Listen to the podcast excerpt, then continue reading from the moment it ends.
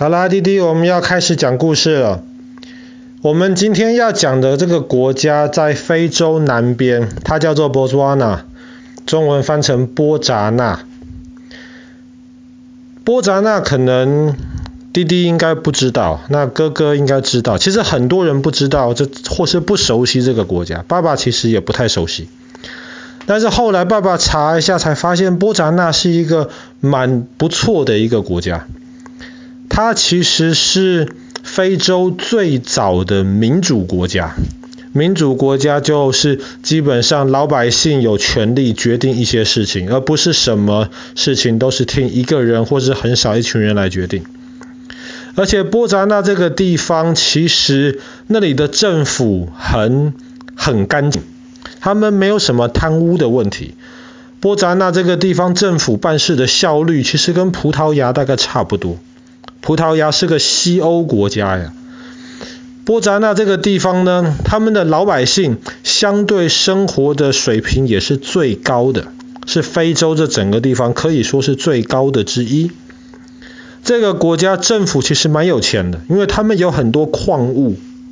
然后他们，我们之前讲南非的时候讲到，其实南非很有名的是钻石。可是现在全世界生产钻石最多的地方是在波扎纳，他们就靠卖钻石，他们其实赚了很多钱。然后赚了这些钱，其实政府没有真的乱花，很多钱就是用在这个老百姓那边的老百姓，其实生活倒是相对的很稳定，比我们昨天讲到的那个有超级通货膨胀的那个辛巴威要好得多。那波扎纳这个地方也很有特色的一个地方，是它有一个城市叫做卡宗古拉吧，爸爸有点忘记这个城市的名字。可是波扎纳这个城市很特别的地方是，它有一条河，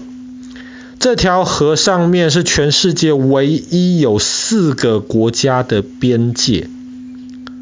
四个国家，波扎纳是一个。赞比亚是一个，昨天讲的辛巴威是一个，以及接下来要讲的纳米比亚，这四个国家的边界正好就在那个河上的中间。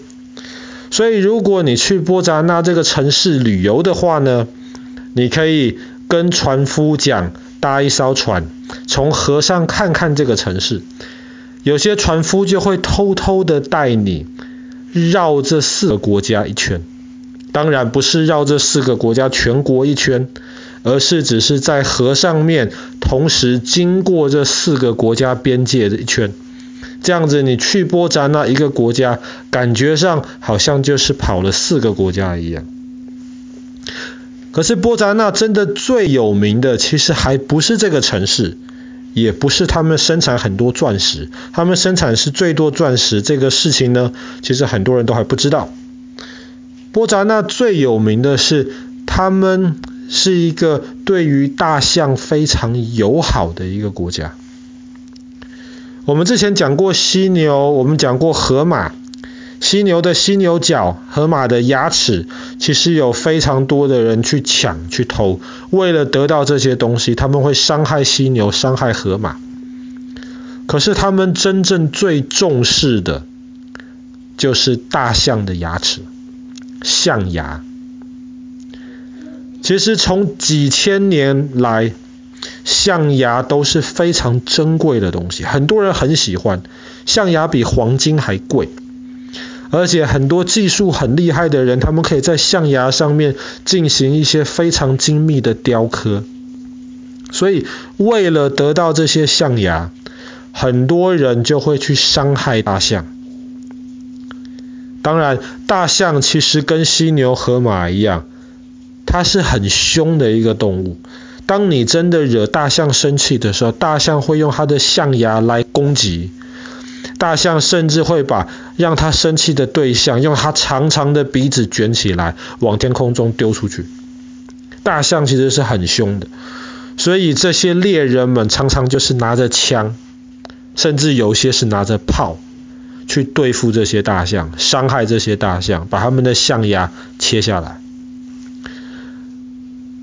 全世界大象基本上有两种，一种生活在亚洲，另一种就是生活在非洲。在亚洲的大象还好一点点，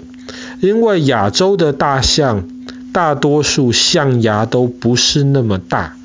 所以这些猎人不太会去抢亚洲象的象牙。可是非洲象就很惨。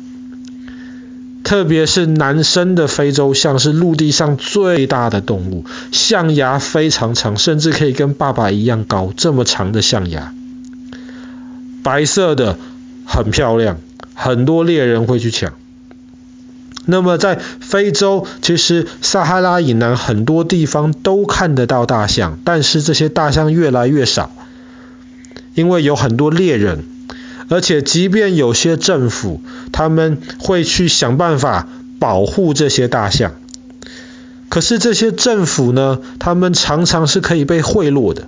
这些猎人可能拿钱给这些警察，警察就假装没有看到他们去欺负大象。